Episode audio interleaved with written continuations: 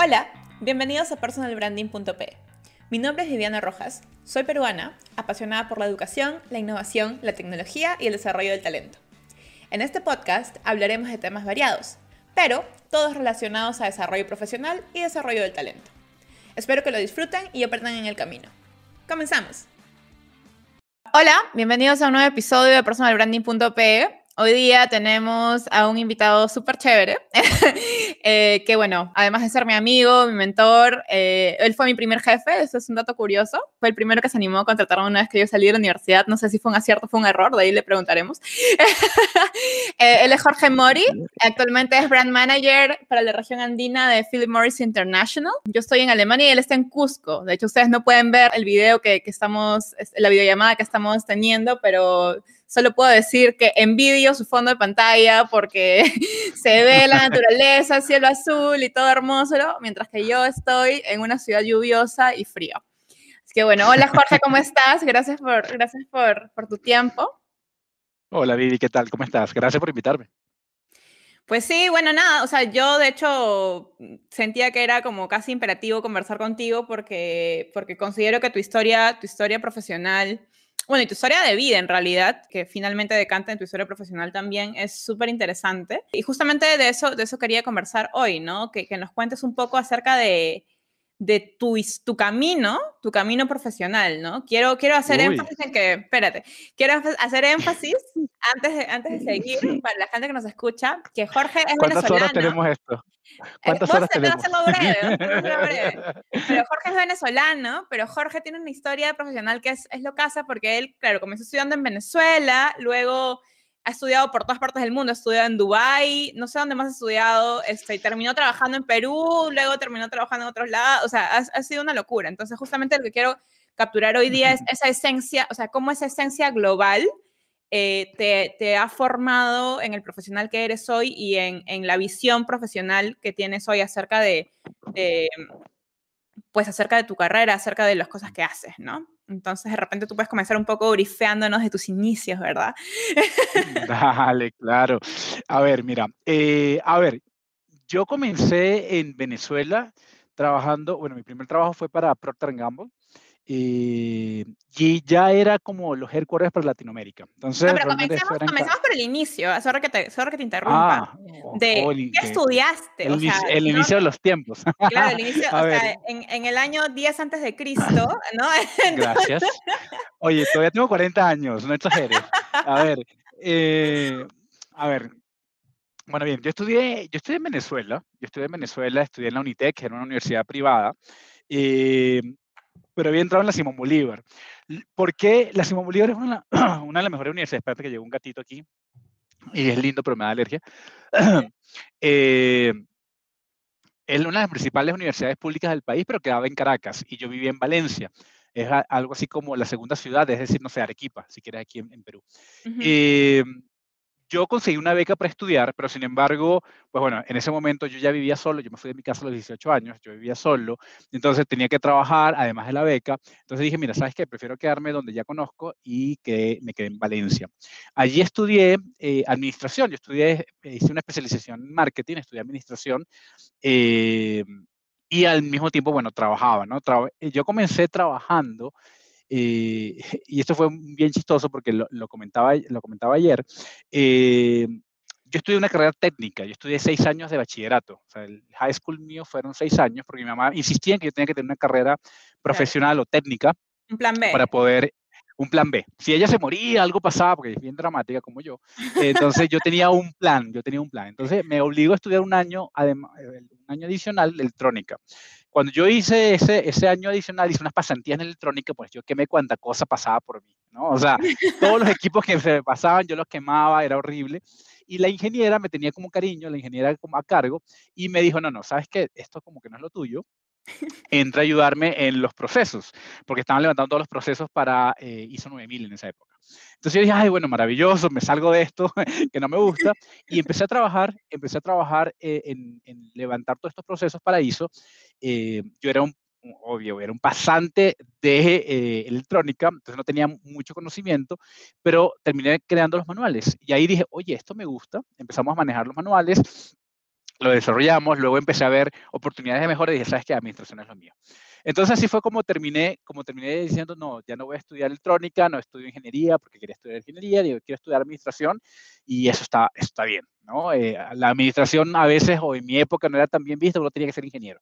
¿Por qué? No sé, pero uno tiene que ser ingeniero. Entonces dije, no, de verdad que creo que lo mío es administración. Así empecé a estudiar, gané la beca y me puse a estudiar eh, administración con una mención en marketing. Y ahí fue como que la pasión. Mi pasión, salí, me encantó y eh, yo gané un concurso, eh, Procter Gamble era como los headquarters que daban ahí en Caracas, gané un concurso con ellos y eh, pues definitivamente me llamaron para irme a Caracas a trabajar. Y así fue mi primera como estudiante, o sea, como estudiante. Sí, eh, en el último año ellos hacían algo que se llamaba Reto la Excelencia. Entonces era como eh, varias etapas, eran más de mil 1.500 postulantes a nivel nacional, entonces tenías que hacer unas presentaciones, hacer una cantidad de cosas, y pues claro, en esa época yo emocionado haciendo cuanta cosa me pedían. La verdad es que eh, yo debo confesar que yo era muy amante de Unilever, que era la competencia, y eh, porque quedaba dentro del estado, quedaba cerca de Valencia, y yo decía, bueno, eh, Unilever va a ser mi, mi, casa. No, la verdad terminé en, en Procter, en, en, Caracas, y de hecho le agradezco muchísimo porque fue una, una empresa fue mi universidad. Realmente todo lo que yo aprendí, ese, ese cúmulo de conocimientos que yo tenía en la, en, la universidad, no fueron prácticos hasta que empecé a vivirlo, ¿no? Ellos me contratan como, imagínate, pero no me contratan como marketing, me contratan como, como controles internos. Entonces, eh, entro a trabajar como controles internos, que es auditor, para, para Caracas. Dos semanas después, cambian todo y empiezo a reportarle un chino.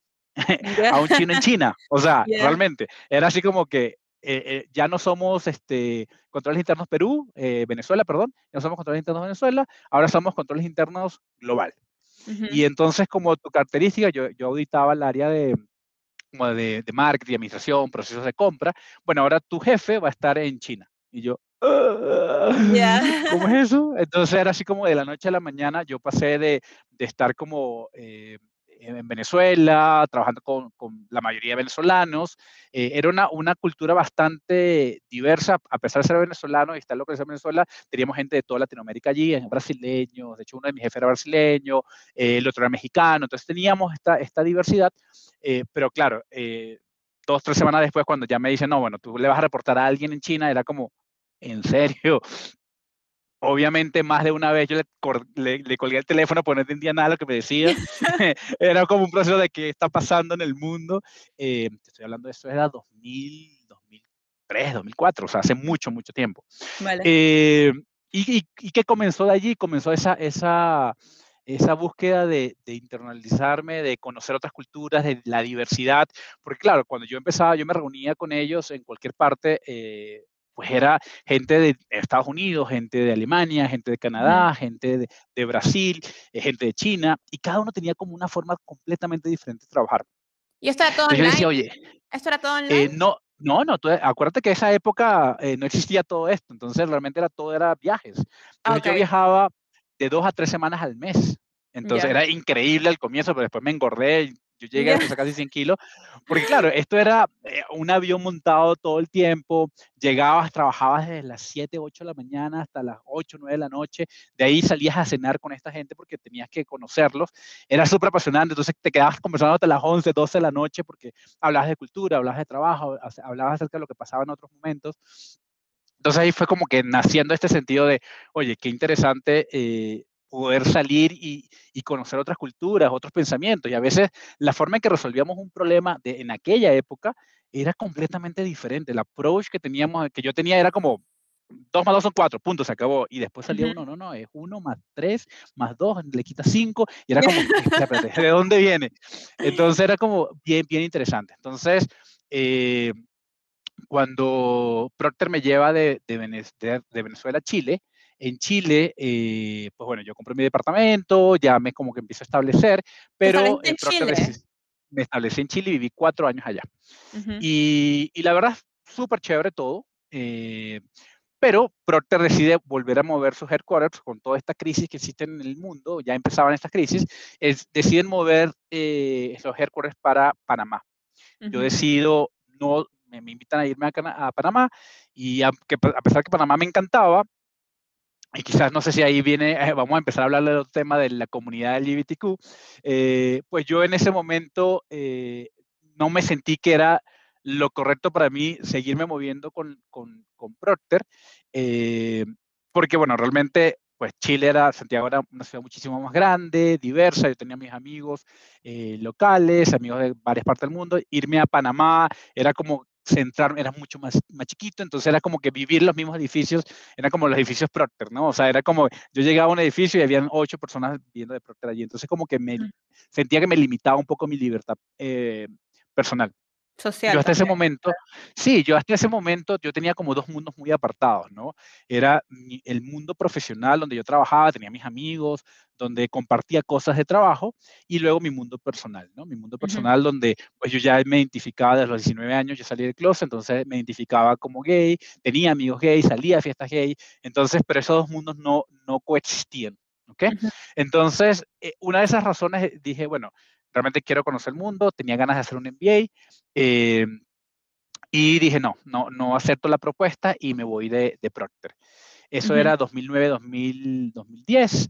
¿Ahí más o menos qué edad tenías? ¿Y, qué, cuál era tu puesto en ese momento? Mira, yo era, para ese momento, yo era brand manager para, eh, creo que era healthcare. Era, yo veía algunas marcas de salud en ese momento Igual, para, eh, ahí era para toda Latinoamérica, ¿no? Eh, pero claro, cuando yo me cambiaba a Panamá, pues me estaban ofreciendo brand manager de otras, de otras áreas, eh, de otras marcas, y lo que yo dije, no, no, decido irme a, Londres a estudiar mi MBA. Y estudio un MBA donde el foco era justamente la internacionalización. Yo escojo Holt. Por dos razones, vamos a ser sinceros. O sea, uno era, necesitaba, después de seis, siete años trabajando interrumpido, bueno, yo poco más, siete años en Procter, pero yo vengo trabajando desde los 14 años en mi vida. Entonces yo dije, nada, necesito parar, eh, necesito pasarla bien y, eh, y quería, obviamente, y vivir una experiencia en Europa. Eh, entonces cojo Holt por dos razones. La primera, porque tenía este, este sistema donde tú ibas moviéndote en el mundo. Entonces yo estudié en, en, San Francisco, yo estudié en Londres y estudié en Shanghai. ¿No? Y además tenía otras sedes como Dubái, Boston. Entonces dije, bueno, esto me, me llama muchísimo la atención. El, eh, las clases eran de tamaño más o menos, una, las clases eran de 100 personas. De estas 100 personas estamos hablando que eran alrededor de unas 55 nacionalidades. Entonces era súper global. Y dije, ¿sabes qué? O sea, entre que voy a estar viajando, voy a estar conociendo, y voy a estar viendo esta, esta diversidad, pues esto es lo mío, ¿no? Y allí, allí estudié y luego terminé junto con ellos, cuando terminé en Londres, eh, yo recibí una oferta de trabajo para irme a trabajar a Dubái, ¿no? Así es como llego a Dubái. En Dubái entro en una startup eh, de, Beauty Care eh, como Global Brand Manager, un nombre súper fancy. Claro, claro. Pero, pero realmente ellos veían como cuatro mercados. Claro, claro. y, y luego lo que termina pasando es que ellos compran, era, esta era una cultura la empresa era eh, de India, entonces era una cultura de India, pero con capital árabe. Entonces tenían muchísimo dinero y estaban queriendo crecer pues de la noche a la mañana, ¿no? Entonces compraron una planta en México, en Tijuana, una la zona un poco más eh, eh, de cuidado en México. De y dije, bueno, ah, ah, entonces me dicen, oye, by the way, ¿sabes que acabo de comprar una planta pero no tenemos ningún tipo de demanda en Latinoamérica. Entonces estamos produciendo allá y la estamos llevando a África, África, ellos África y, e India eran como sus principales mercados. Entonces la verdad es como eh, queremos crear demanda, en, crear esta demanda en, en, Latinoamérica, entonces, bueno, el único latino que, que hay aquí eres tú, bueno, bienvenido, ahora eres Business Development Manager. Y yo, ¿qué? ¿Cómo? Ya, espérate, espérate, espérate. A ver, yo soy marketing, cómo es esto. Entonces me mandan a, Tecate. Eh, lo cómico de esto es que... Eh, me mandaron a México. me mandaron a México. La planta quedaba en Tecate, en Tijuana. Eh, pero las oficinas, donde estaba uno de los dueños, quedaban en, Beverly Hills. Entonces a mí, yo llegaba a, Tijuana, veía, entendía el negocio, veía cuál era el tema de producción, yo me metía a ver logística, me acordé de mis tiempos de Inter cuando era proceso, empecé a levantar procesos, eh, obviamente ellos se llevaron una cantidad de, de, de, personas de confianza de India eh, allí, entonces ese, tema de conversación, eh, de, explicarle la cultura local, fue bien, bien complejo, entonces gracias a Dios yo había pasado por Holt para que me ayudara un poco a explicarle y a, tratar de como ser ese, ese bridge, ese medio de comunicación, y, pero terminaba ahí y después me montaba en un carro, pasaba por la frontera, que es tipo película, pasaba por la frontera con no sé cuántas, cuántas cosas y llegaba a Beverly Hills, a una oficina así súper suntuosa de millonario, eh, de millonario árabe, y yo decía, o sea, dos realidades completamente diferentes, ¿no? Entonces, ¿cómo le explico a este señor que está sentado aquí, que es todopoderoso, cómo le explico todas las cosas que están pasando en la planta y cómo vamos a abrir un mercado donde estaba dominado por, obviamente, en ese momento Gillette y, Chic, ¿no? Entonces, eh, pues bueno, nada, me dijeron, mira, tú estás aquí para hacerlo.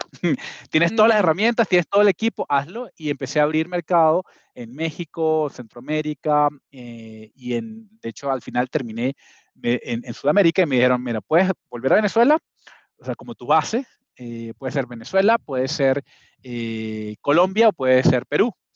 Y en ese momento, pues yo decía, a ver, Venezuela ni loco, ya estaba toda la crisis. Eh, Bogotá, pues mira, la verdad es que no conozco mucha gente y llueve y vámonos a Perú porque, bueno, yo no tenía la nacionalidad en ese momento, mi madre es peruana, entonces dije, ¿sabes qué? Recupero mi nacionalidad. Eh, llegué a, a, me acuerdo, llegó a Miraflores, era verano, o sea, una cosa impresionante, un, cielo, un mar espectacular. Y dije, no, este es el sitio donde yo soñé toda mi vida estar. Entonces me, enamoré de Lima hasta que llegó el invierno, pero me enamoré de Lima y decidí quedarme en Lima. Eh, un tiempo después hay una, había unos temas de calidad, pasaron 20 mil cosas, la startup eh, como que empezó a enfocarse en otras, en otras áreas. Eh, yo decido salirme después de muchísimo, muchísimo estrés en tema cultural, yo creo que había, era una cosa muy fuerte porque realmente era eh, eh, como poder traducir, yo, empecé a contratar como eh, gerentes de venta en cada uno de los países, entonces traducir las necesidades, la forma de pensarlo, de pensar el negocio, los números, los resultados, explicarles los planes de crecimiento, yo sentarme con la gente de, de, de marketing de Dubai, explicarle cómo teníamos que hacer las cosas o cómo un Walmart, por ejemplo, en Centroamérica manejaba, pensaba las cosas, para ellos eran completamente diferentes. Entonces, el nivel de estrés eh, para ese momento, eh, pues yo soy muy explosivo, muy apasionado, entonces realmente eh, pasó factura, yo terminé en cama, prácticamente mes y medio sin poder moverme del, del, problema que me había deshecho la columna, entre tantos viajes, la gordura, el estrés obviamente acumulado. Entonces paré un momento y eh, como que empecé como a reenfocar mi, mi carrera, ¿no? Dije, a ver, eh, sí, súper chévere esto de estar viajando por el mundo, eh, pero necesito como parar un poco, ¿no? Claro. Allí empiezo a decir, bueno, es Perú el, el, lugar, me quedo buscando en Perú, pero conozco a mi esposo, al que hoy en día es mi esposo. él luego se va a Nueva York, yo me voy a Brasil y digo, bueno, Brasil me gusta, tiene samba, tiene caipiriña, tiene gente bella, esto, esto es lo mío ahora. Y él, un, día, un día me llama y me dice, tiene playa. Eh, amor, tiene playa, entonces eh, me dice, eh, no, amor, mira, acabo de conseguir un trabajo en, Microsoft en Nueva York y yo dije, ah, me va a invitar, ¿sabes? Me va, a llevar a vivir a Nueva York, qué emoción. Y me dice, pues yo he pedido que me hagan el cambio a Perú por ti. Y yo, ¿qué? y yo dije, yo, ok, bueno. Eh, yo me había tomado, después de Brasil, había estado viajando por varios países en ese proceso de, de, comenzar a entender qué es lo que quería para mi futuro. Eh, me llama, yo estaba ya en ese momento, estaba, me acuerdo, en, Grecia. Y nada. en Grecia? O sea, ¿Qué, haces en Grecia? Bueno, porque me tomé, esa era como mi, mi, segunda vez que me tomaba este año sabático. Ah, ok. Entonces, Después, de, después de Brasil, yo agarré, empecé a viajar por el mundo y me llama un día, nunca me olvidaré, yo estaba en la playa, estaba en Mykonos y me llama y me dice, amor, mira, conseguí trabajo en, en, Microsoft. Y yo, ay, qué emoción, mi amor, que es lo máximo. Eh, bueno, pero he pedido cambio a, a, a Lima para, para, estar contigo. Y yo, ¿qué? Oye, qué gran amor, pero ¿qué estás haciendo, sabes? Entonces, nada, decidimos este, hacer esto. Me regreso a Lima, él regresa a Lima y ahí yo, bueno, yo consigo trabajo eh, en, en Lexmar, ¿no? Lexmar es una empresa eh, en ese momento de impresoras que estaba haciendo un cambio y, y justamente ahí como que mi, mi, mi, perfil profesional se va dando, se va como formando. Era una empresa que estaba manejaba eh, impresoras, imagínate, ese mundo ha cambiado muchísimo. Uh -huh. Y eh, yo entro como Business Development justamente para hacer un poco de cambios eh, en la estructura, en cómo trabajábamos. Empezó a, tra a trabajar con el gobierno, eh, empezamos a trabajar con distribuidores, empezamos, yo agarré, como venía de Brasil, hice cosas completamente diferentes. Eh, entonces ahí fue donde empecé a darme cuenta de que el tema de transformación, el tema de cultura, uh -huh. era súper, súper importante porque era la forma de poder comunicar y decirle y hacer cosas diferentes, ¿no? Eh, después paso para otra, paso a una universidad, un instituto universitario en, en, en Perú. Uh -huh. Y, ahí nos conocimos. Eh, ahí fue donde conocimos, donde yo, donde tú me preguntabas, ¿fue un acierto? Yo creo que sí. Hoy, después de mucho tiempo. Por supuesto, eh, no, no, o sea, era una pregunta retórica. Claro, Ah, perdón, perdón, me equivoqué. No, o sea, a ver, eh, ahí, ahí vengo también a transformar el área de marketing uh -huh. de un instituto donde, bueno, se recibían llamadas, eh, todavía se hacían llamadas por teléfono y bueno, ya sabemos que hoy en día eh, cada vez menos la gente recibe, o sea, a mí cuando me llaman yo digo que se acabe la llamada y cuando se corta la llamada yo le mando un mensajito, o sea, uh -huh. hoy en día nadie, muy poca gente contesta el teléfono y sobre todo números desconocidos. Entonces era toda esta área de, de cómo cambiar eh, ese, ese, proceso, ¿no? De, de, admisiones, de comunicarnos con los estudiantes, comunicarnos con, con prospectos. Eh, fue súper interesante, también fue súper intenso, pero de ahí, eh, pues decido irme a Brasil. Mi esposo eh, terminó de trabajar en Microsoft. Él decide irse a Brasil eh, y pues yo decido seguirlo, ¿no? En Brasil empecé a trabajar en una consultora de innovación. Uh eh, hicimos proyectos para, para, varias empresas grandes, General Electric, Natura, o sea, súper, súper interesante. Eh, y ahí fue donde dije, no, definitivamente procesos de, de, transformación, procesos de, de eh, transformación, no esta transformación que hablamos de transformación eh, tecnológica, el cambio, el uso de, de sistemas, el uso de, de, del Zoom como medio de uh -huh. trabajo remoto, sino realmente una transformación cultural, ¿no? donde uh -huh. escuchamos a las personas, donde entendemos a la gente qué es lo que necesita y tanto al consumidor eh, externo como al consumidor interno, ¿no? Como que son los empleados. Entonces realmente empezamos a hacer muchísimo, muchísimo trabajo allí y yo con eso, con ese trabajo dije, mira, oye, esto falta bastante en Perú, creo que hay muchísimo potencial. Creo que Perú es un, una tierra de oportunidades, por eso me gusta muchísimo Perú. Eh, pero sin embargo, Perú siempre ha estado como, como eh, muy pegado al status quo, ¿no? Uh -huh. Entonces yo creo que hay una generación, la generación eh, joven de menores de 25 o hoy menores de 30 años, es una generación que quiere hacer cambios, pero es una generación que no tiene el poder de hacer los cambios uh -huh. o piensa que no tiene el poder de hacer los cambios.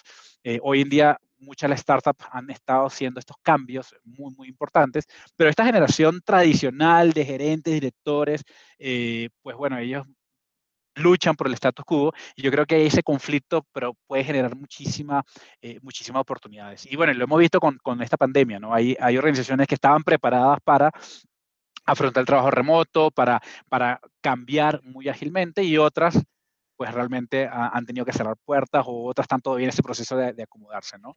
Y eso claro. yo creo que es tener la posibilidad de escuchar. Y ahí, desde ahí he venido trabajando. Eh, trabajé para WeWork, yo uh -huh. fui el gerente de marketing de WeWork cuando abrió. Pero volviste a Perú, ¿verdad? O sea, de después de, después de, de Brasil, Brasil, después de Brasil, me vengo con la idea de, de abrir la, la, la, la esta, esta, consultora de innovación para Perú, pero lo que te digo, me encuentro en Perú con esto de que a quien yo se lo ofrecía eran los directores, los gerentes, pues ellos como que no estaban tan interesados, lo veían, no, no, transformación eh, cultural, mm, mm, espérate, no, transformación tecnológica, eh, obvia, claro que sí, vamos a comprar sistemas, es, esto es lo que tiene que ver, pero cuando le hablaba de escuchar, de todo este proceso de empatía, proceso de, de, de, de innovación, que tiene que comenzar tanto desde adentro como con los consumidores, pues ahí como que se ponían un poquito a la, a la defensiva. Entonces dije, mira, eh, creo que por ahí no va. Eh, me llaman para, aplico un proceso de WeWork aquí en Perú, eh, entro a trabajar como gerente de marketing y la verdad la paso súper bien y digo, mira, startup es algo que me gusta muchísimo y pues bueno, quiero trabajar en estos procesos de transformación. ¿no? Eh, estando en, en WeWork, eh, yo invito a, hago un evento y invito a la gente de, de Philip Morris y pues al gerente general le encanta lo que yo le, le, estoy hablando acerca de, de WeWork y cómo nos estamos posicionando y, los, y todas estas cosas que vienen con, con, con esto de, de, eh, de, poder generar comunidades, porque WeWork hablaba mucho de comunidades. Y eh, me siento con él y él me dice, oye, ¿no te interesa trabajar con nosotros? Y yo, la verdad, oye, cigarros, como que no. Eh, pero bueno, o sea, a ver, yo lo que quiero es que ustedes vengan a trabajar aquí. En, la, en, la, ubicación de WeWork.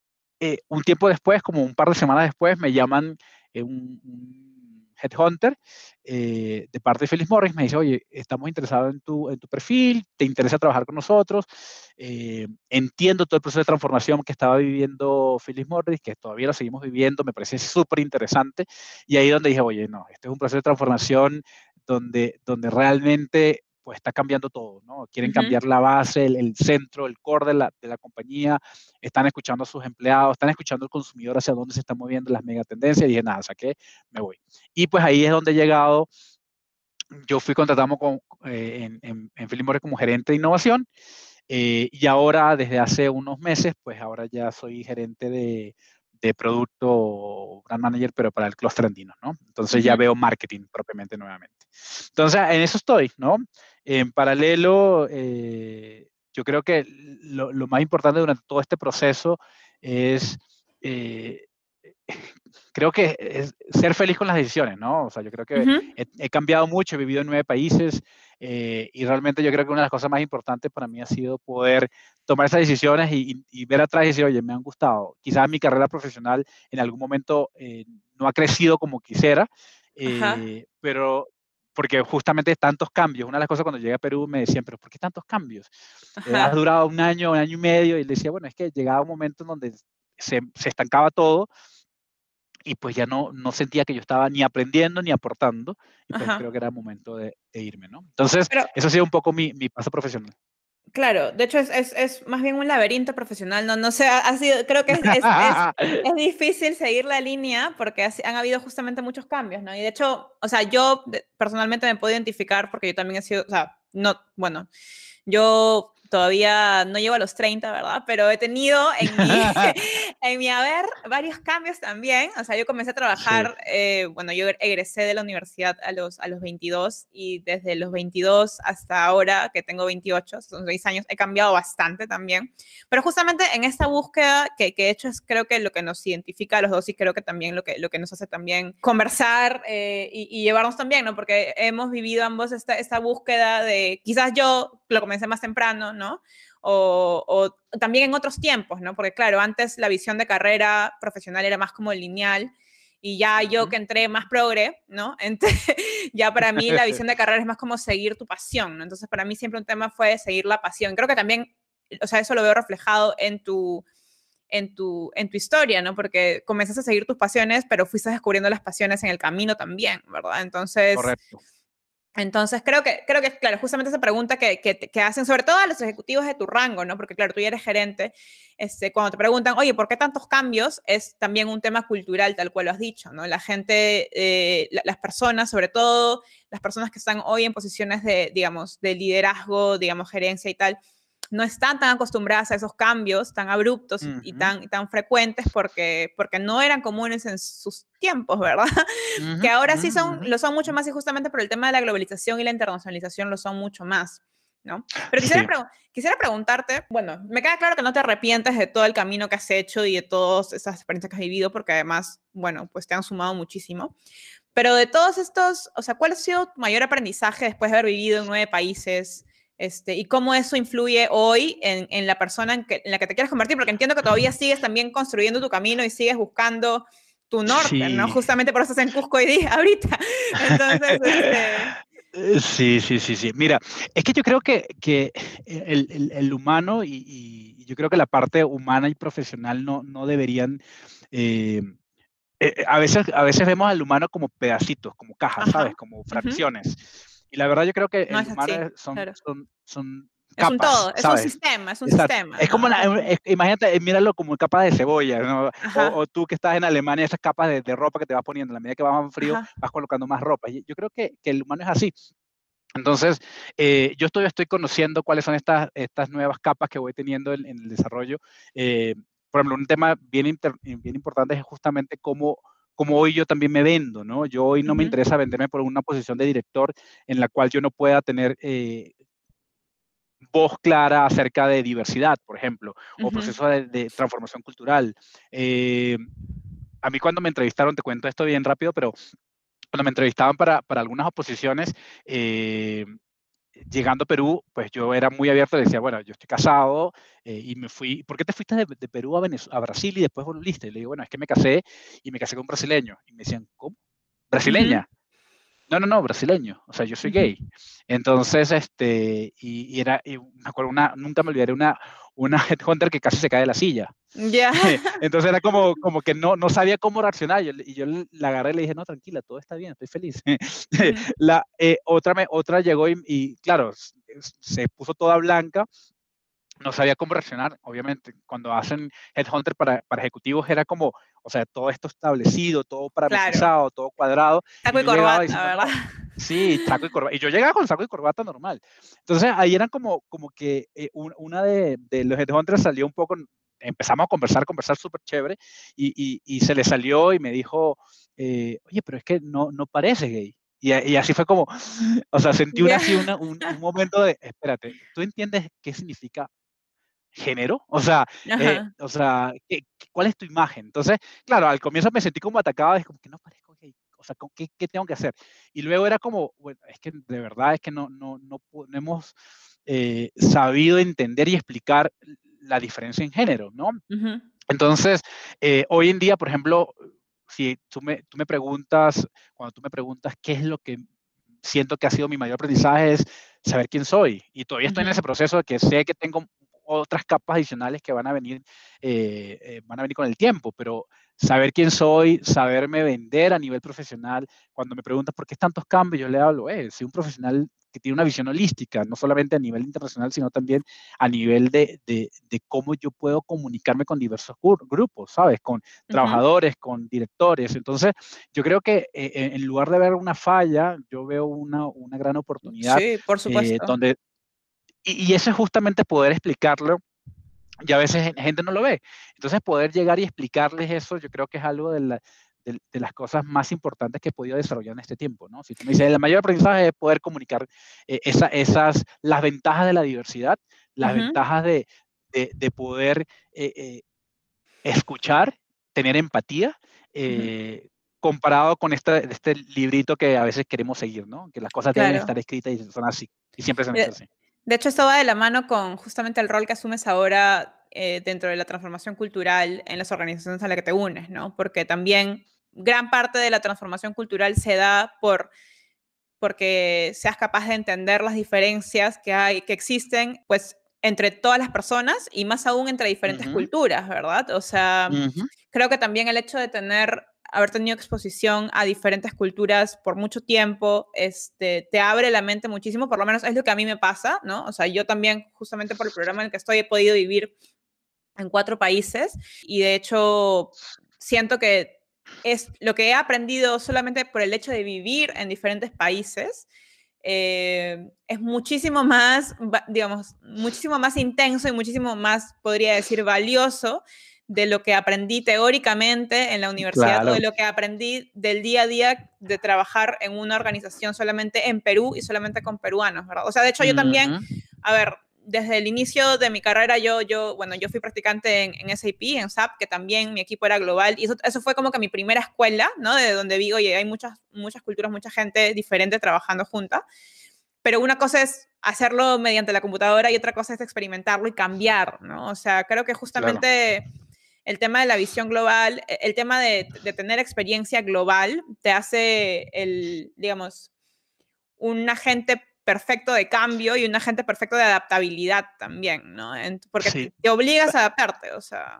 Claro, pero Vivi, yo creo que, y es justo algo que yo trabajo mucho con mis equipos, y es este, no necesitas salir al mundo, es súper chévere, yo siempre le digo, yo ya tengo, eh, tenía equipo hasta hace poco que le decía, oye, eh, son, son chamos, le digo, váyanse, o sea, vayan, vivan el mundo, disfruten, aunque sea como experiencia, váyanse tres meses, ¿no? Tomen vacaciones, váyanse tres meses porque justamente ese, ese, contacto te va a dar eh, una visión completamente diferente, pero e, esa diversidad la podemos vivir hoy en día en el Perú. Entonces, cuando, claro. Por ejemplo, cuando hablamos de, eh, hay algunas empresas que contratan solo ciertas universidades, ¿no? Entonces, se enfocan en tres, cuatro universidades que son como que las establecidas. Entonces, yo, por ejemplo, ¿qué hice? Yo empecé a trabajar con, eh, traerme personas de otras universidades que tienen otros skills. Entonces, eh, cuando yo empecé a contratar gente de, la uni, por ejemplo, que me parece que son muy, muy buenos, sobre todo a nivel técnico. Entonces, pero me decía, no, la, persona de recursos humanos sí, pero hay que desarrollar todavía la parte de, de colaboración, la parte del soft, soft skills. Y le digo, bueno, esa es parte de mi trabajo. Entonces, es tomar como también como eh, ganarse, eh, comprarse la pelea, ¿sabes?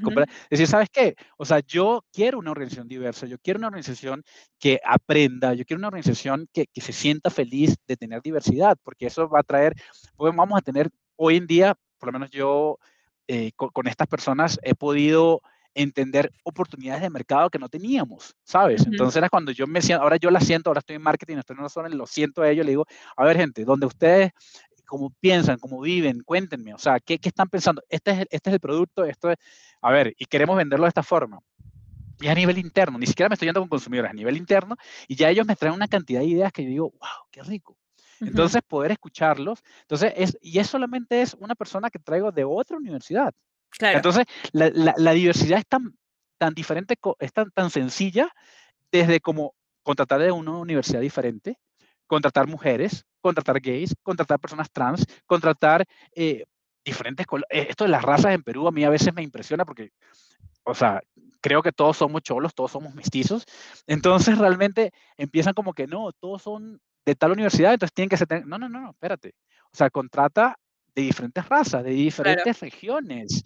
O sea, vete, tráete a alguien de Cajamarca, tráete a alguien de Cusco, tráete a alguien de, del norte, porque van a pensar, sus necesidades, su visión de la vida es diferente. Entonces, cuando quieres tener un producto que sea para el Perú y no para Lima, o para, eh, la, para, para, Miraflores y Barranco y, y, San Isidro, entonces empiezas a tener esa diversidad. Entonces, esa diversidad no hay que salir. Chéverísimo si sales, pero no hay que salir. Dentro del mismo Perú tenemos una cantidad, una diversidad de, de culturas, eh, de eh, hoy estaba caminando en, tempranito y, y, las personas estaban hablando quechua y entonces yo amo el quechua. Entonces una, todos mis proyectos se llama eh, Samichai, Chaki, no sé, justamente rescatar, la gente me ve que este está loco y yo digo, no, es que hay que rescatar lo nuestro. A ver, yo me siento peruano, yo tengo DNI, a veces, eh, eh, ahorita con toda esta xenofobia que, que, han incentivado algunos políticos, me han dicho, devuélvete a tu, país. Y yo le digo, epa, yo soy de aquí, ¿sabes? O sea, tengo mi, mi dejo eh, venezolano porque me crié, pero aquí está mi DNI, o sea, mándame a dónde. Entonces, es como traer, hablaban quechua y yo decía, wow, ¿sabes qué? Y, me, y, empecé a preguntarle, oye, ¿cómo se dice hola? No, es que no es hola, es como vas. Entonces me empezaban a explicar y yo decía, wow, qué, qué divino, qué rico eso de poder sentarse con alguien que, que habla otra, otra, otra lengua en tu propio país, que tiene otras necesidades en tu propio país, que tiene una cultura diferente. Aquí hablamos de comunidades. Yo me sentaba, eh, fui a Taquile, en Puno, la Boticaca, y ellos, las casas eran increíbles. Yo decía, wow, yo quiero una casa así. Me decían, no, es que toda la comunidad, cuando alguien se casa, toda la comunidad ayuda a esa persona a levantar la casa. Entonces, por eso que las casas son bastante parecidas, son bastante grandes. Y yo decía, wow. O sea, ¿sabes? Entonces, aprender de ese, de ese concepto te ayuda, te puede ayudar muchísimo a desarrollar productos y, servicios que sean muchísimo mejores y que no sean solamente para un sector de Lima, sino para todo el país. Claro, creo que el inicio de la conversación se, se, fue más a un tema de diversidad global y a un mercado global, pero ahora que lo mencionas y me parece súper chévere que lo hayas mencionado, Perú, o sea, solamente Perú es un mundo eh, con muchísima diversidad, este, y claro, tenemos nosotros quienes, digamos, hemos trabajado y hemos nacido en Lima, eh, muchas veces tenemos este sesgo de pensar que Perú es Lima, ¿verdad? Entonces, cuando al contrario, Lima es nada que, o sea, no tiene Lima no tiene nada que ver con el resto del Perú. ¿no? Entonces, no, este, y, ni siquiera, y, ni siquiera, porque Lima es una ciudad formada por inmigrantes de otras regiones. Entonces, si tú quieres hablar con Lima Norte, probablemente tú vas a hablar con personas de la sierra, o, del sur. Entonces, eh, les vas a tocar. En el momento que tú tienes a alguien que entiende eso, entonces tú vas a desarrollar un producto que le vas a hablar a ellos, le vas a tocar sus emociones, no solamente su, su, intelecto, sino su corazón, porque le estás hablando a ellos y están en Lima. Entonces, eh, es por eso que yo decía, eh, en algún momento yo criticaba algunas cosas porque nosotros como que se, muchas veces se piensa, ah, no, es que vamos a crear un producto para eh, para Lima. Y, cuando piensas en Lima, piensas en Lima moderna, ¿no? Eh, San Borja, eh, Barranco, Miraflores, San Isidro y San Miguel, ¿no? Y, espérate, ¿no? O sea, realmente en Lima hay una cantidad de, de, mezcla que es impresionante. Lima es gigantesca, son 10 millones y medio de personas. Entonces, inclusive en Lima hay que tomar en cuenta esa, esa multiculturalidad. Claro, pero justo yo me enfocaba en el tema empresarial, o sea, el tema empresarial hoy por hoy todavía sigue estando muy, digamos, centralizado en la, como tú lo has mencionado, Lima moderna, ¿verdad? Yo no sé, yo ya, ya, me perdí en esos términos porque, bueno, siempre he sido buena en, en, temas de geografía, este, pero claro, pero el tema, o sea, y eso es, eso es una cosa, creo que, que es un tema que no se habla mucho porque es un poco tabú, ¿no? Porque va de la mano con el racismo en la, el, racismo y el clasismo en las, en las, en las digamos, en los procesos de contratación y tal, y, en por sí el corporativo, que es otro tema, ¿verdad? Este, que sí existe y está, y pucha, innegable la verdad, pero mucha gente no lo toca porque, bueno, está uno, pero claro, y, sí. y ahí vive, después te decía, hay que comprarse la pelea. Yo creo que, que eh, eh, una de las cosas que, me, que, que siempre me repito es, cuando tú ves una injusticia, si tú no dices nada, eres tan culpable como el que está generando la injusticia. Entonces, eh, cómprate la pelea. O sea, si tú realmente estás viendo que hay un problema, eh, no sé, con una compañera de, de, trabajo, hay un tema de machismo, o con alguien que, o con un compañero que es de la comunidad eh, LGBTQ, entonces levanta la voz. Y hay políticas. Entonces, es como comprarse la pelea, decir, oye, yo quiero una organización, quiero una empresa más justa, más diversa, donde me sienta bien ser yo, porque en el momento en que las empresas permitan, entiendan que el, trabajador se tiene que sentir bien. Es su segunda casa prácticamente. Entonces, el se sientan ellos eh, y puedan sentirse ellos en en un, ambiente libre, un ambiente donde sus ideas valen y son, son escuchadas. Yo creo que para eso tenemos que construirlo todos. Entonces, eh, es por eso, eh, hay que comprársela, yo, yo te diría, hay que comprarse la, la, la, batalla, ¿no? Esa batalla tenemos que hacerla, lucharla cada uno de nosotros. Yo, yo estoy de acuerdo, de hecho, este, pero creo que también el hecho de o sea, esta, esta, esta, claridad de, que, de la diversidad no viene gratis. O sea, la, claridad de la diversidad no es algo que, que te, de nuevo, que te enseñen o que te inculquen en el, sistema educativo o que, o que, puedas ganar solamente estando o sea, en un solo lugar, ¿no? O sea, creo que si bien te puedes relacionar con diferentes personas y, y estamos en un país pluricultural y, e, e, incluso, claro, solamente en tu mismo distrito o en la misma capital eh, ves a muchísimas, a personas de muchísimos backgrounds, con muchísimas, este, con, mucha diversidad cultural. No es algo que ves hasta que, que, o sea, no es algo que ves necesariamente de forma consciente, y creo que eso es lo que pasa en la mayoría de casos, ¿no? O sea, tienes que, de alguna forma, estar expuesto a, a, a algún estímulo externo que te diga, oye, esto es diversidad y es así, así, así. O sea, no es algo que te, viene, que te viene naturalmente porque justamente no es algo que está inculcado en, en el, no está institucionalizado en nuestra cultura, lamentablemente. Estoy de acuerdo. Y ni en el sistema educativo tampoco, ¿no? Entonces creo que justamente, por ejemplo, ponte en el ejemplo de que tú no hubieses tenido la, la oportunidad de, vivir en estos nueve países y de justamente estar relacionado con personas de pucha, 55 nacionalidades en un solo salón de clases, que también es, o sea, es, lo que me pasa a mí, ¿no? O sea, en mi, en mi, salón de clases son como 21 nacionalidades. Si yo no hubiera tenido esa oportunidad, si, si tú, por ejemplo, no hubieses tenido esa oportunidad desde tu educación, ¿no? ¿Consideras que ahorita estarías, o sea, tendrías la misma visión de las cosas? O sea, ¿consideras que ahorita tendría, que, serías tan consciente de, de, Uy, buena pregunta. es muy buena pregunta, la verdad, me has hecho pensarlo. Mira, eh, voy, a, voy, a, un tema, voy a un tema, otro tema tabú, eh, quizás en Perú, que es, eh, Mira, yo salí de closet a los 19 años. Y, yo te en algún momento decía que yo... Eso, eso lo vamos a hablar en el siguiente episodio, ¿ya? que lo vamos a hablar. Ah. Pero, pero, ah, por eso te bueno, que, hablemos un poco breve, o sea, lo puedes mencionar por supuesto, porque ahí entra en el tema de diversidad, pero... pero me, me, estás tapando la boca aquí. No, no, no, no, no, continúa, este no, no, yo sé. Spoiler, spoiler. Eh, eh, spoiler, spoiler. A ver, eh, a los 19 años salí de closet y realmente yo estuve en este tema organizacional, yo trabajé de hecho en, en Procter y estuve unos, ellos llamaban pilares, ¿no? Un pilar que se llamaba Wellness and Diversity, ¿no? y, y, realmente era como este primer approach a la diversidad y, bueno, primero siempre se basó muchísimo en las mujeres, o sea, 50% de mujeres, 50% de hombres, y por ahí va la cosa, ¿no? Y en algún momento empezó como a, expandirse a eh, diversidad no solamente sexual, sino eh, de género, sino es eh, religiosa, de razas, de creencias, entonces empezaban como a expandirse. Eh, en ese proceso, claro, pero era global, pero igual yo estaba como en, Caracas, ¿sabes? Entonces, en, los países latinoamericanos tenemos esta, nos cuesta, ¿no? Nos cuesta como quizás, no, hasta Brasil, hasta Brasil. Es como somos bien, nos vemos mucho el ombligo, ¿sabes? Entonces estamos muy acostumbrados a lo, que, a lo que pasa es lo que es, y así siempre ha sido. Entonces las nuevas generaciones son las que vienen y hacen los cambios, eh, y, a veces se siente como esa lucha generacional. Pero en este momento, yo te digo, eh, yo empecé a entender, empecé a entender la diversidad en el momento en que yo, siendo gay, yo no veía nadie que se pareciera o con el que yo me relacionara, ¿no? Que se pareciera a mí.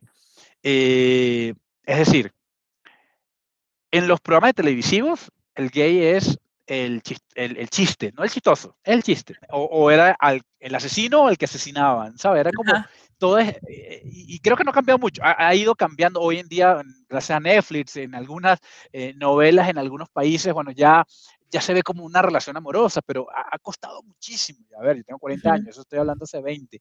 Entonces, eh, realmente yo no me sentía identificado con ninguna figura y ninguna figura de poder tampoco. Entonces, era como, a ver, hay, hay, algo aquí que no está bien. Entonces, eh, eh, y eso comenzó conmigo a los 13 años. A los 13 años yo fui a un psicólogo por mi cuenta, no porque mi mamá creyera en eso ni nada, sino que yo dije, oye, hay algo en mí que no, no, no me siento identificado, yo no soy ese personaje que ponen en la televisión, de la, que, la cual la gente se ríe, no, no, no me siento... Eh, sí, me atraen los hombres, pero no me siento femenino, no me quiero poner una peluca y, un par de tacones. Eh, o sea, ¿quién soy yo? ¿Qué soy yo? Entonces comenzó con, ese, con, con los 13 años, eh, pasaron 6, a los 19 salgo del closet, y era como esa lucha de, de buscar identificación, ¿sabes? Eh, entonces, claro, hasta que yo no entro en Procter, empiezo a darle como como contexto, como palabras, ¿sabes? Pero sí yo creo que, que, que muchas veces que todo arranca, inclusive porque por eso entró a trabajar este, en este pilar, eh, arranca en, en, esa representación, en buscar quién soy yo dentro del mundo. Entonces, yo creo que eso sí es un proceso bastante interno. O sea, tu pregunta es, eh, yo estaría tan claro y entendería tanto la diversidad y la apreciaría y, la y pelearía tanto por ella si no hubiese pasado por, por toda esta experiencia global, las empresas que he trabajado. Probablemente no en la misma forma, pero creería que sí, creería que comienza con un proceso interno de identificación, de validación de quién soy yo, cómo, cómo me veo yo versus la sociedad y por qué yo soy un individuo que tiene derechos eh, y deberes que, eh, que, son importantes para la sociedad. ¿Qué puedo aportar yo para la sociedad siendo de esta forma que soy? Entonces, creería que quizás hoy, no sé, estoy en un, del 1 al 100 estoy en un 85, 90, eh, capaz no estaría, estaría en un 55 quizás, pero, pero creo que todo este proceso de búsqueda de diversidad comienza con la representación de uno, quién soy yo, entonces sí es un proceso bastante interno. No, no sé si te respondí la pregunta. Sí, sí, pero en este, sí, de hecho sí, porque, pero en este caso también va ligado a un factor tuyo que, y particular y que, que, es el hecho de que eres gay, ¿me entiendes? O sea, eh, ¿me entiendes? Porque tú, o sea, de por sí, tú no encajabas en el, en el espectro de, lo, de, de, la sociedad en la que, digamos, en la que naciste, ¿verdad? O sea, entonces no te sentías identificado. Sin embargo, hay otras, o sea, personas que, digamos, no han tenido este cuestionamiento desde chicos porque simplemente encajaban en lo que, en lo que debería ser, ¿verdad? Entre comillas, de lo que debería ser, o sea, que son heterosexuales y no han tenido ningún tipo de, de cuestionamiento al respecto. Pero, pero que, son que son blancos, pero, pero ahí, ahí viene la pregunta. Entonces, pero el tema es claro. ¿Qué, es, es, lo que debería, ese debería ser? Es ser blanco, eh, con, de familia, que estudia en las mejores universidades, eh, ser hetero, porque, o sea, realmente si tú reduces a eso, el resto, no somos así. O sea, somos mestizos, eh, tenemos familias que han, que han luchado toda su vida, que son inmigrantes. Entonces yo creo que de, ese, si tú te pones a ver, la norma eh, es lo contrario a lo que es. O sea, ese, ese blanco de familia rica, eh, heterosexual, que considera que eso no es la norma, eso no es el, el, el, el, grupo mayor, de mayor representatividad, más bien es un grupo pequeño. Entonces, la diversidad de sexo, de religión, de color, de raza. Yo creo que es, es donde realmente la norma. La norma es la diversidad. Entonces, cuando, si tú eres mujer, por ejemplo, y, y tú eres una de las, de las, grandes luchadoras de eso, y por eso te admiro tanto, porque tú eres, tú eres mujer y tú dices como mujer, yo necesito tener mi experiencia y, y, y, peleo y lucho por ella, ¿sabes? Entonces, ¿cuántas mujeres vemos que hoy en día en cargos de, de poder existen, en, sobre todo en Perú? Entonces, justamente desde, desde que tú comienzas a, la universidad o quizás antes, es, darse cuenta de dónde soy yo, o sea, dónde estoy yo como mujer o cómo yo estoy, y cuando empiezas a, darle como esas capas, bueno, si yo soy mujer eh, negra, eh, de, de, no sé, de, del interior, y estoy oyendo una universidad en, en, en, en Lima, ¿qué puedo aportar yo? O sea, ¿dónde estoy yo dentro de esto? ¿Y qué puedo traer yo al juego? ¿Qué puedo traer yo a mis compañeros? ¿Qué puedo traer para mí, para la sociedad? Entonces, yo creo que en ese momento, o sea, sí, sí entiendo el punto de, ah, bueno, sí, es que pues yo no me comparo o yo no, la verdad es que todos nos comparamos. Ah, uh -huh. eh, bueno, es que el status quo, el status quo sí es súper chévere, pero es que el status quo no favorece a todos. O sea, claro. si vamos a Perú, claro. la gran mayoría está fuera de, ese, de, ese, de, de, ese, de esa concentración. Y cuando vamos al mundo, eh, es así. O sea, esa, esa visión que nos vendieron en televisión de que tienes que ser eh, blanco, rubio, de familia rica, todopoderosa, empresaria, pues realmente son bien, bien pequeños. Yo sé que te estamos metiendo un tema tabú y te me estás estresando, pero... No, no, no, para nada, pero, para nada. A mí me encanta hablar pero, tabús. pero, pero, realmente eso no es la representación. La representación es la diversidad. Es, es, ser diferente a la norma y mientras más diferente es más rico. Entonces, cuando yo viví en Londres, por ejemplo, una de las cosas que más me, me, me parecía así como alucinante era que eh, cuando yo lo comparaba con Nueva York, por ejemplo, que, era, que también es un, son súper cosmopolitas y todo, en, en, en Londres tú tenías te sentabas en una mesa y habían 10, eran, no sé, éramos 10 comensales de diferentes religiones, nacionalidades, o sea, diferentes backgrounds, uh -huh. y, era, y, y, y, eso era apreciado, esa diversidad era apreciada, pero así es, con, con, con, amor. Exacto. En cambio, cuando tú ibas a Nueva York, pues sí, tenías diferentes personalidades, o sea, diferentes características de, en, la, en la mesa, pero era como que todo el mundo trataba de ser ay, súper cool, eh, ¿sabes? Porque, porque era como, bueno, vestíamos iguales y todo porque realmente queríamos como blended. Entonces, Ajá. cuando yo comparaba donde, donde yo era mucho más feliz, pues era en Londres, porque era yo y, y, y con todas mis características quien, quien, yo era. Entonces, cuando yo me iba a, a Londres, a, de Londres a Nueva York, pues ya me sentía como, no, pues aquí tengo que encajar. Y cuando me, uh -huh. iba, me llegué a Perú, pues bueno, eso es el tema de encajar, era impresionante cómo, cómo me, me buscaban enca encasillar. Uh -huh. Y capaz parte, eh, cuando yo empecé a buscar oportunidades, yo sigo siendo gerente después de no sé cuántos años, yo, después de 15 años sigo siendo gerente. Y, y, a veces me dicen, amigos me dicen, oye, es que tú no deberías estar hablando de, de que eres gay y no sé qué, y todos esos cambios de trabajo, porque son, son amigos que me quieren, ¿no? Y me quieren Ajá. cuidar, y me quieren cuidar y, quieren, y ven que, que tengo oportunidades de crecimiento. Y le digo, no, es que eso soy yo. Ajá. Entonces, si yo no voy a conseguir un trabajo de director, no, voy, no, no, me, no me aprecian por lo que yo puedo traer al juego, pues bueno, se lo pierden ellos. Y capaz mañana pues montaré mi propia empresa o, o, o, o ser consultor. Pero, pero esto soy yo. y yo no voy a dejar de ser quien soy porque estoy dejando que esa empresa o el país y yo mismo eh, dejando de, de, contribuir. Entonces no, no, no lo acepto.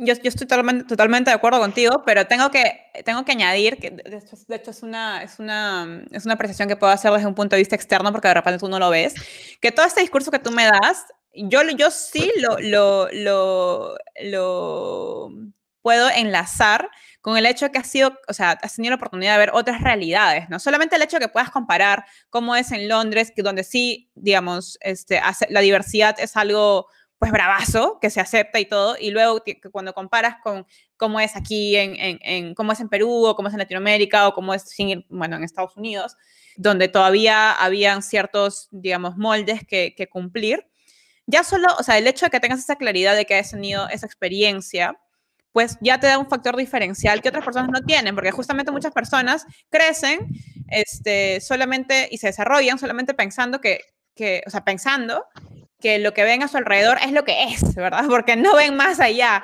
Entonces, este, entonces claro, esos, esos son los moldes que justamente hay que romper, ¿no? Me, me parece, o sea, y que creo que también es algo que, que, o sea, yo me puedo identificar también, ¿no? O sea, porque lo veo en mis amigos, por ejemplo, lo veo en mis amigos de facultad, ¿no? Somos de la Facultad de Gestión y Alta Dirección de la Universidad Católica, ¿verdad?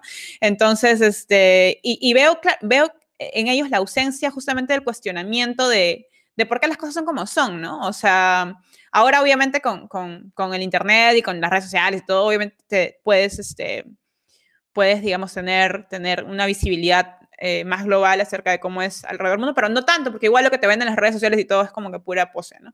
Entonces, este, pues sí, yo creo que no, no lo vives hasta que lo vives, entonces creo que es importante justamente extender esos puentes para, para que más personas se puedan relacionar de diferentes, de diferentes backgrounds, para que, para que más gente esté expuesta a estas diferentes este, realidades y esta diversidad, ¿no? Porque creo que, que, de nuevo, tu mente no cambia porque sí, o sea, tu mente, tu, tu, forma de pensar y, tu, y tus estructuras mentales no cambian porque sí, o sea, tiene que haber algún estímulo externo que, eh, externo que, que, te haga cambiar, o interno, ¿no? Pero algo que tiene que haber algo que te haga cambiar.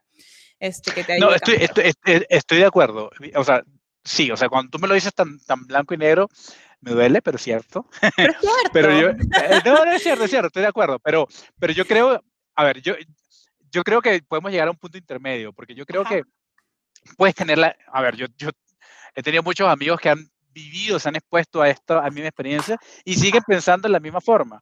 Entonces, eh, también depende de una persona. Entonces, de eh, eh, entonces, entonces, yo creo que ese cuestionamiento, si, si, quieres ponerlo así de esta forma, ¿no? Yo creo que el cuestionamiento tiene que venir de nosotros y aprovechar lo que tú tienes afuera, ¿no? Entonces, por eso te decía, yo no creo que sea necesario, o sea, si puedes viajar, hazlo. O sea, yo le digo a los chicos, no importa, vete de mochilero. O sea, hay, hay, hay un... Hay, hay, una, una chica que yo sigo, se llama Misias Previajeras, no sé si las has escuchado. Sí, sí, sí, las amo, las amo. O sea, a ver, eh, me parece que su visión es, vamos a salir del mundo y vamos a, a conocerlo y, y te ponen como su listita de cuánto gastan y yo digo, wow, o sea, se puede hacer. Entonces realmente si tú quieres hacer algo, lo puedes hacer. Entonces yo creo que el cuestionamiento tiene que nacer de uno. O sea, ¿cómo estoy, ¿cómo estoy ayudando yo en la diversidad? ¿Qué traigo yo a la mesa? No importa si, si, si tú eres hombre, rico, blanco, o sea, si tú tienes toda esa característica, aún así tú puedes traer muchísimo la mesa, porque tú tienes una experiencia que, que no tienen todos los demás. Entonces, cuando tú comprendes eso, dices, bueno, ¿cómo yo puedo aportar, yo jefe, eh, cómo puedo aportar para que eh, eh, las mujeres que trabajan conmigo tengan las mismas oportunidades? ¿Cómo puedo aportar para que puedan contratar de otras diferentes universidades? Entonces, yo creo que todo nace desde uno cuando uno empieza a buscar, yo creo que ese cuestionamiento tiene que ser ahí. Y luego, pues nada, ver cuál, cuál es tu ámbito de influencia, ¿no? O sea, si estás dentro del país, bueno, cómo yo traigo cosas a la, a, la, a, la, empresa, cómo traigo cosas a la comunidad, cómo traigo, cómo aporto, cómo traigo ese aporte a, a, la sociedad. Y ya si tengo experiencia o tengo contexto eh, externo, bueno, ¿cómo hago yo para aprovechar y puedo contribuir con un mundo mejor? Entonces yo creo que eh, eh, nace de uno, pero súper válido lo que tú me dices. Yo, estoy, yo estuve expuesto y he estado expuesto a otras realidades que me han permitido quizás ser mucho más crítico, ser como eh, más eh, puntual en, en, temas de diversidad. Pero yo creo que naciendo de uno, cuestionándose cómo trae, qué es lo que uno trae a la mesa, yo creo que eso es lo, lo, lo fundamental. Sí, yo, estoy de acuerdo. O sea, de todas maneras el cuestionamiento tiene que venir a ti mismo, pero siempre es influenciado por factores externos, porque si no tienes nada que te influencie, ¿por qué te cuestionarías? ¿Me entiendes? O sea, si no tienes algo que, que te haga cuestionarte, pues no hay, no, no existe este, este, esta, esta chispa de cuestionamiento. Y, ahí, y, ahí, mi pregunta, y mi pregunta es, ¿qué te hizo a ti cuestionarte? A mí que pues no, mi personalidad no se ajustaba a nada de lo que veía en, en, en el ámbito empresarial y en Perú y tal, porque yo siempre tenía estas ideas locas, ¿no? Progresistas, este, eh, de hecho, progre antes de que sea chévere ser progre, ¿me entiendes? Este, y siempre he tenido, y, siempre tenía una personalidad, creo yo, muy, muy, muy establecida y convicciones muy fuertes, ¿no? Entonces, eso fue lo que me inició eh, mi personalidad inició el, el, hecho de mi cuestionamiento, pero luego también, el, por ejemplo, para mí fue determinante la experiencia que tuve trabajando en SAP con diferentes, eh, con, con, personas de diferentes países, ¿no? De ahí, viví, comencé a vivir la, la, diversidad cultural y luego, y comencé a buscar oportunidades que me permitieran seguir explorando esa diversidad cultural y que me permitieran seguir expandiendo mi mente, ¿no? Porque de alguna forma me di cuenta de que, oye, no soy tan loca, ¿no? O sea, en otros lados se está haciendo, solamente que donde yo estoy no. Y justamente es porque, que, justamente es por eso que, que, bueno, finalmente decidí salir de Perú por un tiempo, ¿verdad? Volveré, pero justamente salí, decidí, decidí marcar, marcar esa meta para mí, que era salir, quedarme fuera un tiempo, seguir explorando, encontrarme, encontrar lo que quería hacer y ahí regresar, porque tampoco el mundo corporativo a mí, bueno, por eso lo he dejado, ¿no? El, mundo corporativo a mí no es que, no es que me encante, no, y no me, no me apasionaba la idea de, de, de trabajar solamente por ganar dinero y de, dedicar mi vida 12 horas a una organización, ¿no? Que, que es algo mío, ¿verdad? O sea, hay otras personas que no tienen ningún problema con eso y que son felices y que, que lo que quieren ser es gerentes o directores o CEOs. Yo no quiero hacer eso. A mí no, nunca me importó y no, nunca me importó y no me importa ahora, ¿no? Pero, de nuevo, es algo mío que creo que viene de nuevo desde el autoconocimiento, ¿no? Así que eso. No, y, y, por eso creo que, y ahí justamente allí estamos, ¿no? Comienza por uno. Entonces, y uno empieza a buscar esas oportunidades. Entonces, y, y, en tu caso como en el mío, nosotros salimos, diferentes circunstancias, pero salimos y nos encontramos con que, oye, el mundo es muchísimo más grande de lo que nosotros habíamos pensado, pero que teníamos como una idea. Mi, cuestionamiento a veces hay gente que realmente no quiere salir, se siente muy cómoda, como tú dices. Exacto. Pero entonces, hay, hay, eh, a, esa preguntita es, bueno, ¿qué traigo yo a la mesa? O sea, pregúntate hoy en día si tú estás sentado, eh, no sé, trabajas para un banco, que son las que están actualizándose más y todo. Es que estoy trayendo yo, yo, mi personalidad, mis creencias, mi educación, las cosas que yo creo que son correctas, ¿qué estoy trayendo yo a la mesa hoy en, este ambiente electoral que estamos viviendo, que es un caos absoluto? Eh, eh, no, no voy a entrar ahí, no voy a entrar. No, ese, es el tema para otro podcast, de verdad que, ay, que ya no.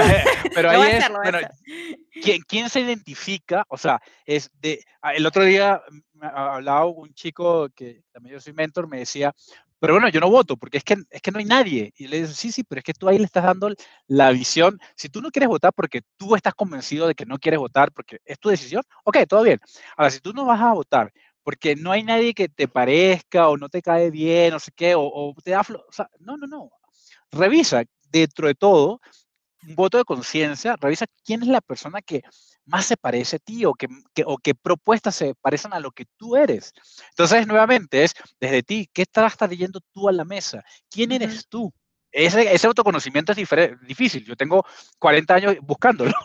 Estoy aquí, Voy, a hacer, voy, a, hacer, ya hice ayahuasca, voy a hacer San Pedro. Estoy en esa búsqueda que, que para un gerente todo el mundo me dice que este, este es loco. Eh, gerente hippie, gerente hippie.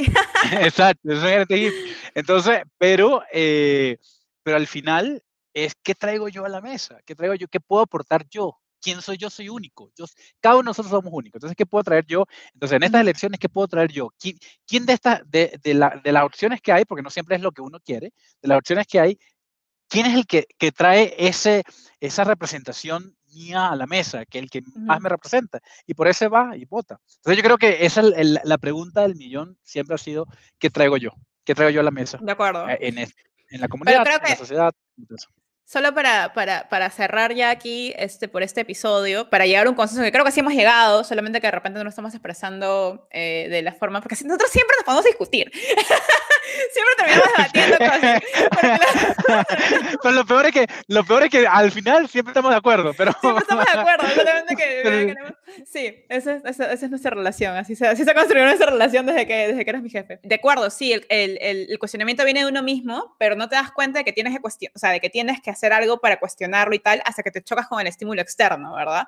Porque cuando tú, o sea, por ejemplo, yo, ¿no? O sea, y me imagino que también tu ejemplo era, eh, me imagino que irá por ese lado, ¿no? Yo siempre he sido, he, sido como soy y siempre he sabido lo que me gusta y lo que no me gusta desde, desde, chiquita, ¿no? Sabía que me gusta escribir, sabía que era contestona, sabía que era, me gustaba mucho pensar y tal, tal, tal, tal, tal, pero nunca me había dado cuenta que estaba mal, o sea, entre comillas, mal visto, hasta que me choqué con, con una realidad, eh, por ejemplo, para mí fue el ámbito laboral, ¿no? O sea, hasta que me choqué con, ese, con, con la cultura que ya existía, que ya estaba establecida afuera. Entonces yo nunca, nunca, nunca fui consciente de, que, de, cómo, de, de las cosas que tenía que hacer para alcanzar o para llegar a donde yo quería llegar hasta antes de chocarme con esto, ¿me entiendes? Entonces, hasta antes de chocarme con el estímulo externo. Entonces, claro, viene de ti, pero como que se activa, se triguea cuando te, te chocas con el estímulo externo que, que sientas que no, no, no, encaja, pues, ¿no? Ahí ya es que ya, bueno, decides hacer lo que quieres hacer. bueno, súper, súper, súper, este, este, debate ha calorado, me encanta. Este, vamos a cortar esa entrevista acá. Así que nada, gracias Jorge. Las personas que están escuchando esto pueden escuchar el siguiente episodio, este, que, donde vamos a hablar acerca de justamente lo que Jorge mencionó y que me parece importante darle un espacio, un espacio particular, que es el hecho de ser eh, LGTBI en el ámbito corporativo y en el desarrollo profesional de uno, ¿no? Creo que, creo que ahí hay, creo que también es un tema del, cual no se habla mucho y, no, y creo que se tiene definitivamente que hablar más y, total, y de forma humana, ¿no? Porque también, bueno, esto como spoiler, también mucha gente eh, todavía hoy en el ámbito laboral lo ve como un tema tabú y tratan de ser como que políticamente correctos. Nosotros no tanto. Entonces, vamos a hablar al respecto. Y bueno, nada, Jorge, gracias. que, bueno, te despides, te despides. gracias. ¿Dónde te puede encontrar la gente? Este, si te quieren contactar o prefieres que no te contacten porque no te gusta la gente. no, me encanta la gente. A ver, no, no, no. En, en, en, LinkedIn, en LinkedIn, o sea, ahí me pueden conseguir, la verdad. Eh, o, o, si quieren, mire, eh, o mi Instagram. Eh, yo contesto muchísimo a Instagram, me encanta. De Jorge Mori, todo junto, en minúsculo, Jorge Mori. Eh, y ahí me pueden contestar, me pueden escribir y preguntar, o sea, súper abierto a, a, cualquier duda que tengan. Gracias por escuchar a personalbranding.pe. Los invito a seguirme en todos lados. Me encuentran en Instagram como personalbranding.pe y en LinkedIn y Facebook como Viviana Rojas. Hasta la próxima.